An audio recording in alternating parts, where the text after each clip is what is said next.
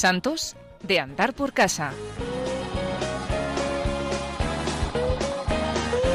Con el padre Alberto Rollo.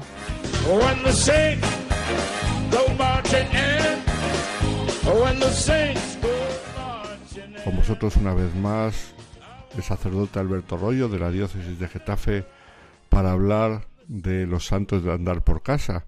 Hoy traemos una santa canonizada, no solamente canonizada hace ya bastantes años, sino además muy famosa, y quizá por ser tan famosa no muy conocida en profundidad. Es además la patrona de la pureza de la juventud. Y uno podría decir, uy, pues parecería que hoy en día tiene pocos devotos, pero no es así. Santa María Goretti sigue intercediendo por la juventud y hay muchos jóvenes que mm, siguen su ejemplo en intentar vivir según el plan de Dios hasta el matrimonio. No hay que hacer caso a todo lo que sale en los periódicos, en las noticias, en las redes sociales, que hay mucho ruido y pocas nueces. Gracias a Dios hay muchos más devotos de Santa María Goretti, aunque no la conozcan de lo que parece. Pues vamos a intentar hacerla conocer un poco más. ¿Quién era María Goretti? ¿Por qué es la patrona de la pureza de la juventud? Pues muy sencillo. De su testimonio lo vamos a deducir. Había nacido el 16 de octubre de 1890 en un pueblo de la provincia de Ancona. Era la tercera hija de los siete que tenía la familia Goretti, que era una familia extremadamente pobre. Eran trabajadores al servicio de terratenientes, de gente que tenía tierras, lo cual les hizo cambiar de domicilio en muchas ocasiones. Y al final, ya en los años de la juventud de María Goretti, se habían asentado en el pueblo de Neptuno. Neptuno es un pueblo en la costa, muy cerca de Roma, y muy cerca también de Anzio, un lugar famoso durante la Segunda Guerra Mundial por el desembarco y la batalla de Anzio.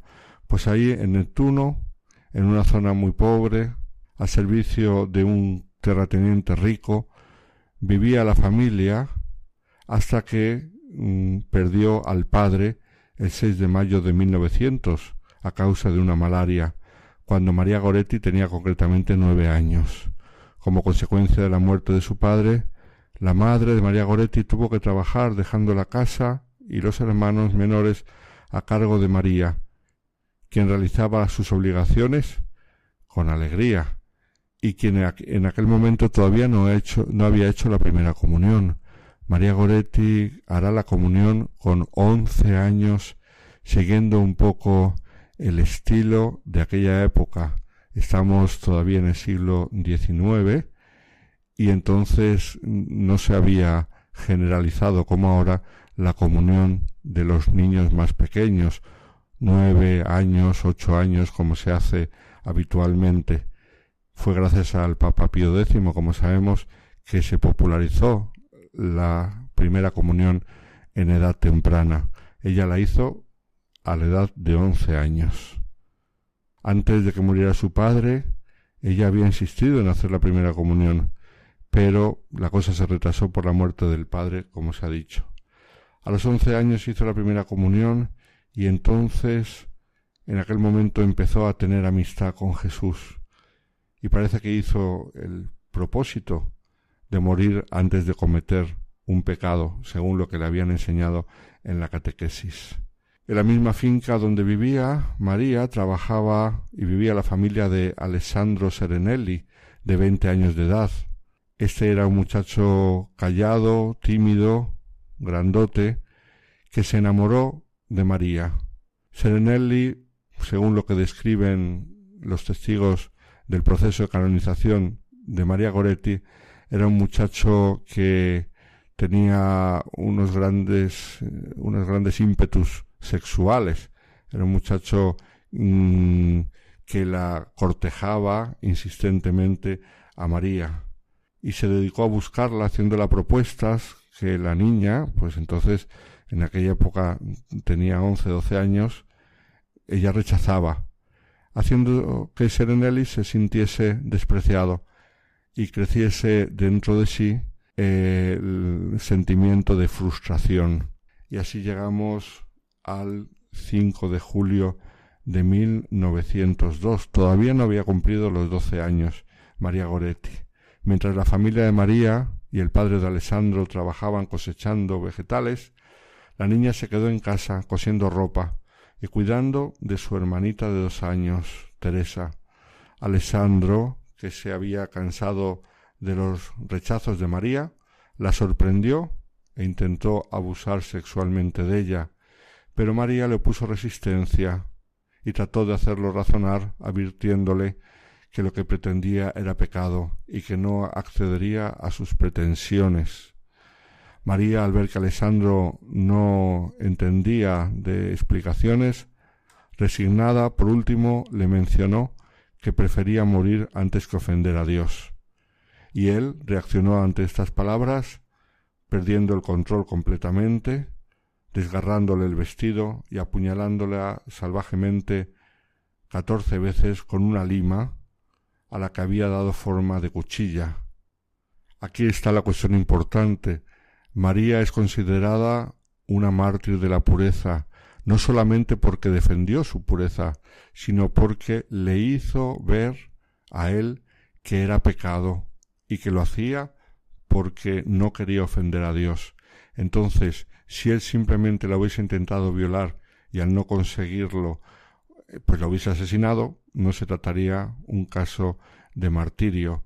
Pero como él eh, escuchó en varias ocasiones que era pecado, que no podía ofender a Dios y que ella quería morir antes de ofender a Dios, y él eh, siguió insistiendo y en último momento la mató fuera de sí, pero después de haber oído en varias ocasiones la reflexión religiosa que ella le hacía, por eso es por lo que se le puede considerar un auténtico martirio. Esa es la diferencia que hace entre un asesinato de lujuria y un auténtico martirio, como es el caso de María Goretti. María quedó malherida y fue llevada al hospital, donde, poco antes de morir, manifestó su perdón hacia Alessandro y dijo las siguientes palabras Quiero que él esté conmigo en el paraíso. Poco después murió. Él fue llevado a la cárcel, donde pasó treinta años de reclusión. Al principio en la cárcel no mostró ningún signo de arrepentimiento, ni siquiera cuando le visitó el obispo para hablarle del perdón de Dios. Pero unos días después fue él el que pidió hablar con el obispo y dijo que había soñado con Marieta, con María, su víctima, Marieta como la llamaban normalmente, y le había soñado que llevaba catorce lirios en las manos, tantos como puñaladas había recibido, y que le sonreía resplandecientemente. Ahí empezó su transformación, pero sobre todo lo que más le impactó fue cuando le contaron sus últimas palabras quiero que Él esté conmigo en el paraíso. A partir de entonces comenzó un camino espiritual muy lento y muy duro para él. Fue tentado incluso por desesperación de quitarse la vida, pero lo salvaron la certeza del perdón de Marieta y esas últimas palabras, lo quiero conmigo en el paraíso. Lo mejor de su vida vino al salir de la cárcel. En la Navidad de 1934 visitó a la madre de María Goretti, Asunta, para pedirle perdón haber matado a su hija, y ella le dijo que ya le había perdonado. Incluso aquella noche, era Nochebuena, fueron juntos a la misa de Navidad, lo cual creó gran admiración, incluso mucho escándalo entre todos aquellos que le reconocieron cómo era posible que el asesino de María Goretti fuera a misa con su madre. Ellos no sabían que ella la había perdonado y quizá ni siquiera entendían la profundidad del perdón cristiano. Y Alessandro y la madre de María Goretti, Asunta, se mantuvieron siempre en contacto. Incluso en 1950, cuando fue canonizada Santa María Goretti, acudieron juntos a la ceremonia de canonización. Alessandro fue el que cuidó a Asunta y estuvo junto a ella cuando ella murió. Alessandro fue recibido en el convento de los capuchinos, en el cual estuvo haciendo trabajos de servicio y de jardinero hasta que murió en su enfermería el 6 de mayo de 1970, donde había sido portero, jardinero, como decimos, trabajador del convento. Era el convento de Macerata. Dejó un testamento espiritual en el cual contaba un poco lo que había pasado en su vida, y no me resisto a leeros unas frases de su testamento espiritual. Decía él, ya cerca de la muerte, soy un viejo de casi ochenta años, pronto voy a terminar mis días. Echando una mirada al pasado reconozco que en mi primera juventud recorrí un sendero falso, la vía del mal que me condujo a la ruina. Veía todo a través de la prensa, los espectáculos y los malos ejemplos que siguen la mayoría de los jóvenes sin siquiera pensarlo, y yo hice lo mismo, no me preocupaba. Personas creyentes y practicantes tenía cerca de mí, pero no les prestaba atención, cegado por una fuerza brutal que me empujaba hacia un sendero malo. A los veinte años cometí el delito pasional del que hoy me horrorizo con solo recordarlo. María Goretti, ahora santa, fue el ángel bueno que la providencia había puesto ante mis pasos para guiarme y salvarme. Todavía tengo grabadas en mi corazón sus palabras de compasión y de perdón.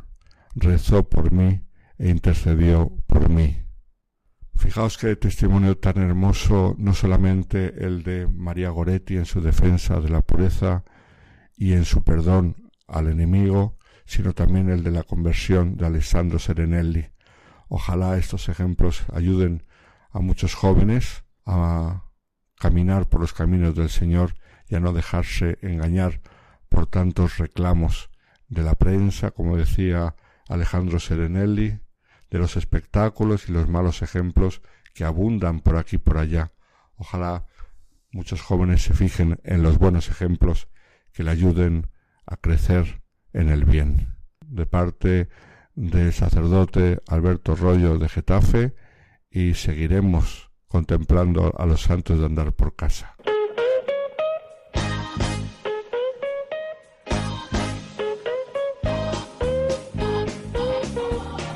Santos de andar por casa.